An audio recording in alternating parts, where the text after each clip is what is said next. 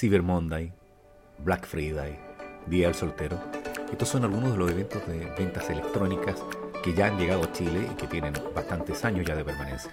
Recordemos que el Cyber Monday, que se celebra este 2021, va a estar vigente entre el 4 y el 6 de octubre. Ya han superado sus primeras 12 horas 60 millones en ventas. Veamos qué ha sucedido.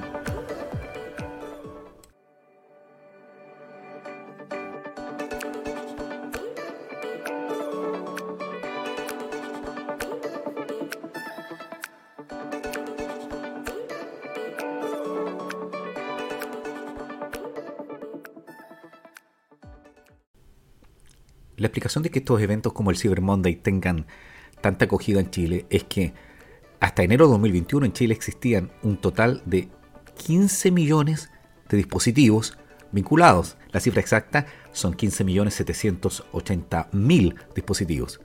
Y de esos dispositivos se usan para Internet el 82.3%. Y efectivamente el tráfico electrónico y la compra electrónica ha aumentado. Y hay otra cosa, el vitrinear electrónicamente ha aumentado. Bueno, en las primeras 12 horas se han vendido más de 60 millones de dólares, lo que es un aumento del 25% con respecto al evento el año pasado. Podría uno suponer que tiene que ver algo con la reactivación económica, pero no tenemos 10% en este evento de este periodo del mes de octubre. Hay que tener algunas precauciones como siempre y hay que recordar que vitrinear y comprar electrónicamente tiene algunos inconvenientes. Entre eso hay que recordar que no todos los productos que se ofertan son del Cyber Monday. Tienen que tener su logo, que existe la posibilidad de retracto, es decir, que nos podamos arrepentir de la compra, pero debe informar la empresa que está publicitando si efectivamente lo hará efectivo. Y algo que no es menor, el costo de envío y los tiempos de envío. Esto puede variar dependiendo del producto y dependiendo del lugar donde tú vivas.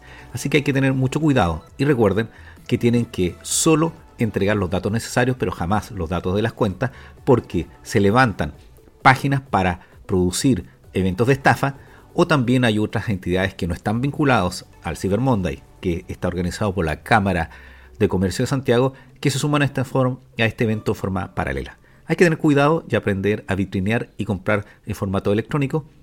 Y no olviden revisar si el producto que quieren comprar efectivamente ha tenido una rebaja, porque la rebaja principal en promedio solo llega al 28%. Esa es la noticia del día. Gracias por escuchar el podcast. Soy Edgardo Lovera.